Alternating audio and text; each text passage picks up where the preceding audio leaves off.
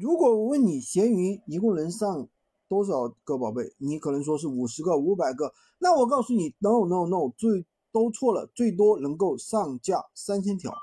那么最近呢是那个闲鱼又发布了一个官方任务，达到要求之后就可以开启相关的权限。它的权限是，但是需要你完成两个任务：阅读图书类的一个搜索趋势，对于。无有没有动销的老品再降价，还有要求发布的一个新的商品，连续完成任务三个月即可解锁三千个宝贝的一个权限。呃，这个呢是